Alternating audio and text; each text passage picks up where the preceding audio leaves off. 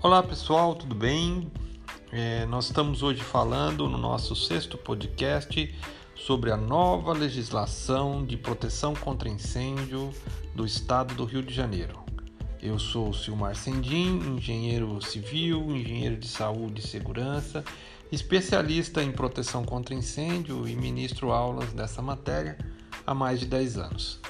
Bom, a gente acompanha a legislação dos principais estados da federação para fins didáticos, né? não atuamos em todos os estados, mas por estarmos aí ministrando aulas a, a, esse respeito em alguns estados, temos que conhecer a legislação de todo o Brasil. O Rio de Janeiro, um estado gigante né, em termos econômicos, é, ele estava com uma legislação de proteção muito antiga. A legislação que vigorava no estado do Rio de Janeiro era de 1975 e destoava aí do resto do país, tendo em vista que a maioria dos estados é, já tiveram aí as suas legislações aí melhoradas nas últimas, na última década. E a de São Paulo, então, né, houve bastante alteração recentemente. Tivemos uma alteração em 2018, tivemos uma alteração agora em 2019. Vamos, vamos fazer um podcast só, só sobre esse tema, mas estamos aí com legislações que estão aí há 20 dias vigorando no estado de São Paulo. Muita gente ainda nem sabe desse detalhe tendo em vista que o ano passado já houve uma alteração, então muitos estavam aí, estavam aí tranquilos com relação à legislação que tinham em mãos. Bom, sobre o Rio de Janeiro, né, é, é esse trabalho desenvolvido pelo Corpo de Bombeiros, um trabalho fantástico realizado aí pelo Corpo de Bombeiros, que durou mais de dois anos, né, um trabalho aí de reformulação aí das legislações de proteção contra incêndio, da legislação, né, da coletânea de normas aí sobre proteção contra incêndio. Isso estava já há algum tempo nas mãos da, da Assembleia, nas mãos do governo do Estado, para que fosse sancionado.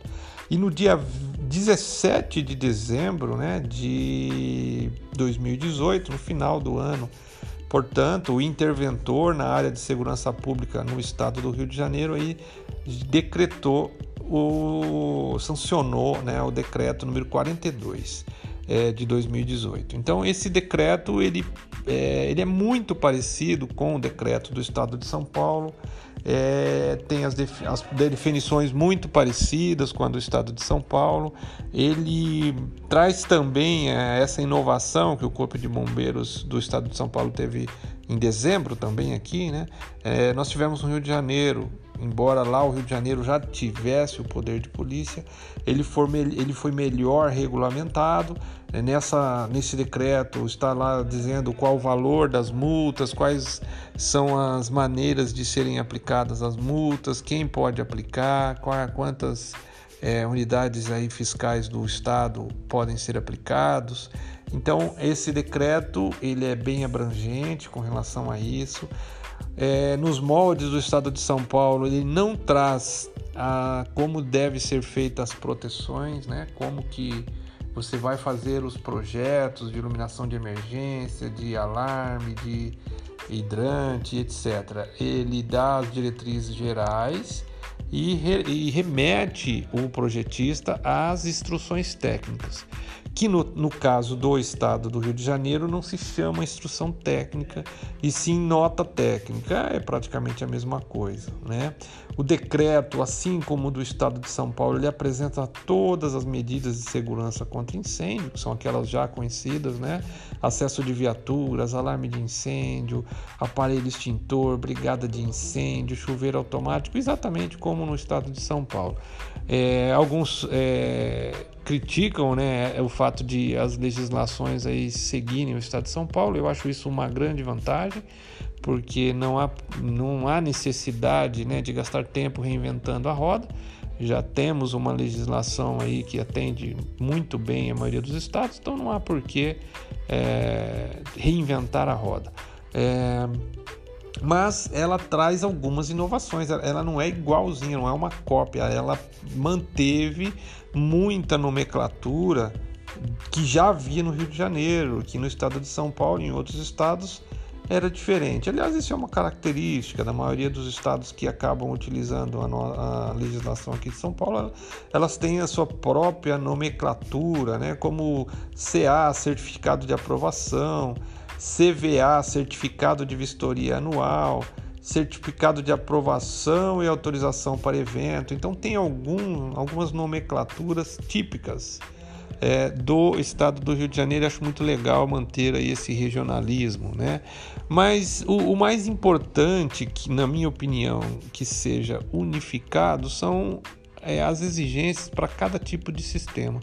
Porque não faz muito sentido num estado o hidrante atender 30 metros, no outro 40 metros sendo que, que são questões da física, né?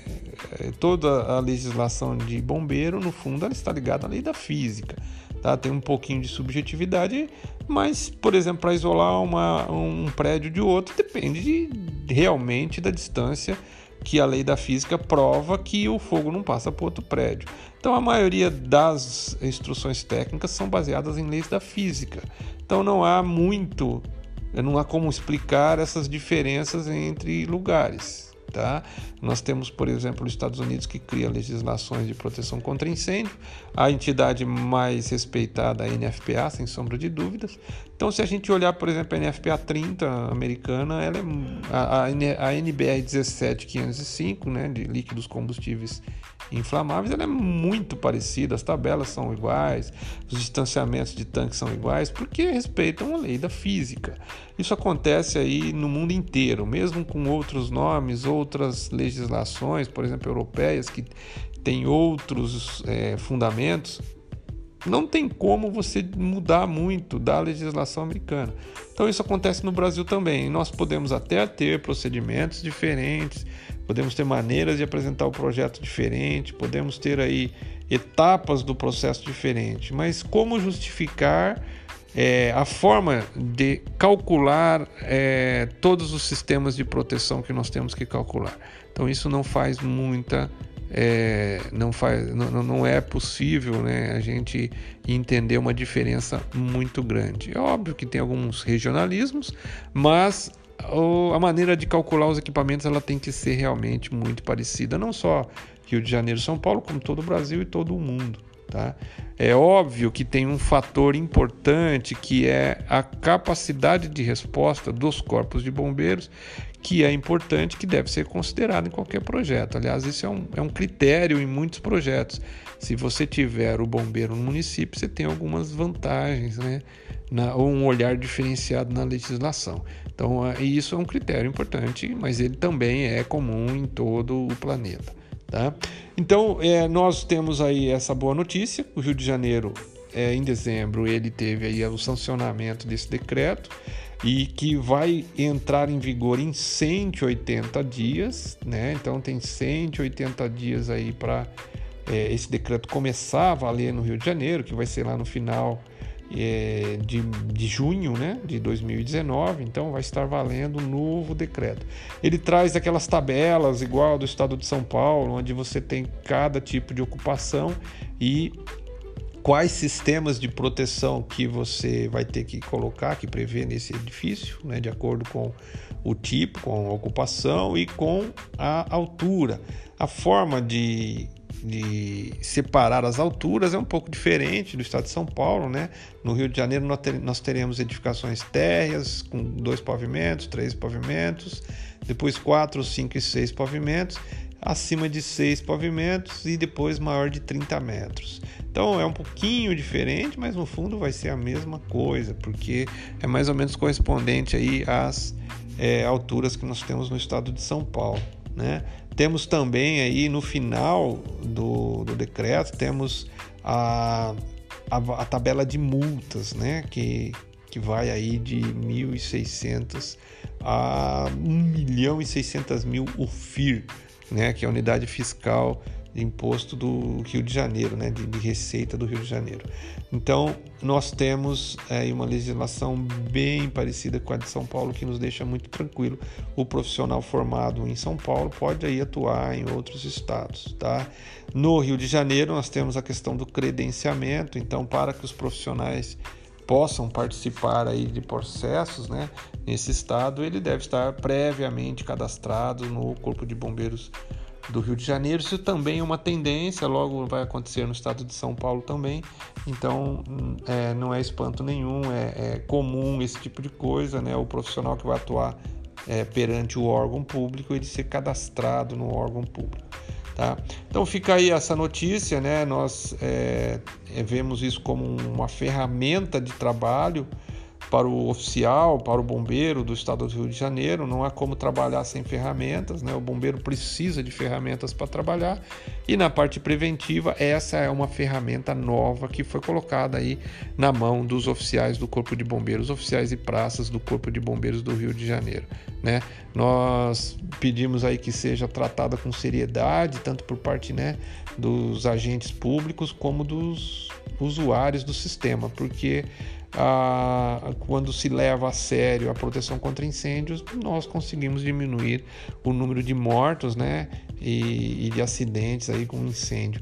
E infelizmente temos aí alguns recentes acidentes né, na cidade do Rio de Janeiro que comoveram aí, né, como o prédio que desabou, matando algumas pessoas. Isso não não aconteceria se existisse, se a legislação fosse aplicada, a legislação do bombeiro fosse aplicada, né? Tem uma série de documentos que há, há, há, que se apresentar ao corpo de bombeiros que com certeza um prédio clandestino não consegue apresentar. Temos aí os garotos que morreram lá no, no Flamengo, né? No centro de treinamento do Flamengo. Então essa legislação ela dá ferramentas né? mais bem definidas para que o oficial do corpo de bombeiros tenha uma atuação maior ainda. O Corpo de Bombeiros do Rio de Janeiro já faz um trabalho fantástico nessa área, né? A gente teve problemas, obviamente, mas a imprensa só passa o que tem de problema, né? O dia a dia de centenas de pessoas trabalhando duro aí para diminuir o número de incêndios, isso não passa. Então a gente conhece e reconhece o trabalho que o pessoal do Rio de Janeiro tem feito e agora ganhou aí uma ferramenta afiada, né? Uma ferramenta nova que vai aí ajudar aí ao, ao, Rio de Janeiro num crescimento econômico que a gente espera para esse segundo semestre de 2019 com maior segurança, tá? Então isso é o que nós tínhamos para hoje. Muito obrigado pela sua atenção. Continuem aí acompanhando nosso trabalho, né? Nosso site www.silmarcendim.com. Acessem o nosso canal no YouTube. Nós estamos aí com algumas novidades em termos de cursos. Acessem a nossa página de cursos tá? E mantenham contato e aí digam aí quais serão, quais são os, os assuntos que vocês querem ouvir aqui no nosso canal. Então, muito obrigado e até a próxima aula.